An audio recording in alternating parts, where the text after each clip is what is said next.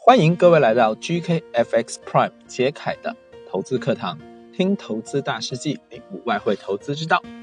本期我们的主人公将是世界基金巨头桥水基金的创始人雷达里奥。与其他投资大师相比，达里奥在中国十分有名，不仅常常活跃在媒体上，还经常不遗余力地来中国发表演说，推销自己的书籍。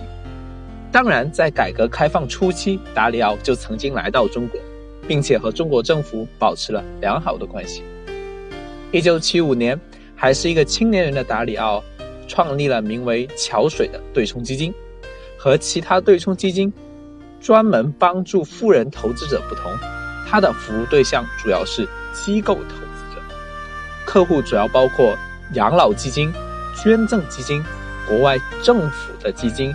以及中央银行基金，到了现在，他拥有超过二百七十家机构客户，一半在美国，一半在海外。和其他声名显赫的投资大师总有一些风辉正茂的交易事迹不同，达里奥似乎你感觉不出他做出了什么惊天动地的事。他最大的知名度就是他的债务危机理论，而达里奥的出奇之处。就是它的稳定性。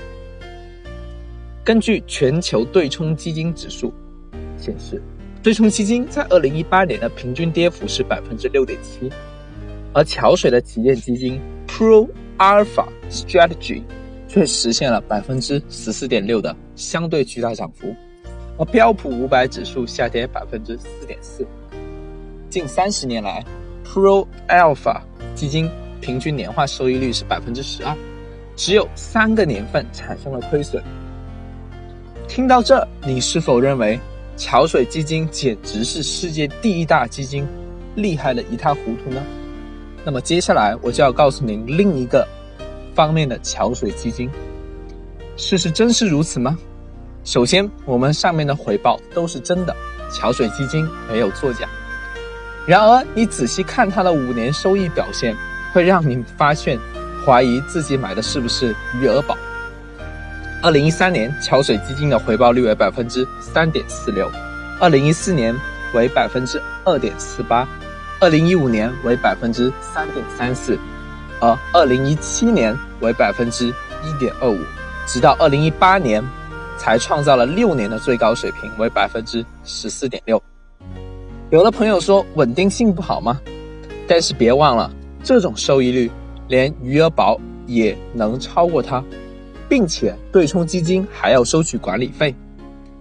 相比之下，如果您在这几年一直采用被动性投资，只持有美股基金指数的话，那么您的收益率将会远超桥水基金。二零一三年以来，桥水基金的所有总和收益率为百分之四十左右，而同期标普五百指数的涨幅达到百分之九十八。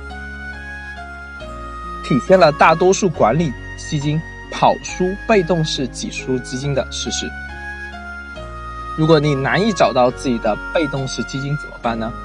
没有关系，您可以在杰凯当中利用差价合约进行定期投资，构造自己的被动基金组合。也许未来你的收益率将超过桥水基金。好了，本次课堂到此结束，谢谢大家。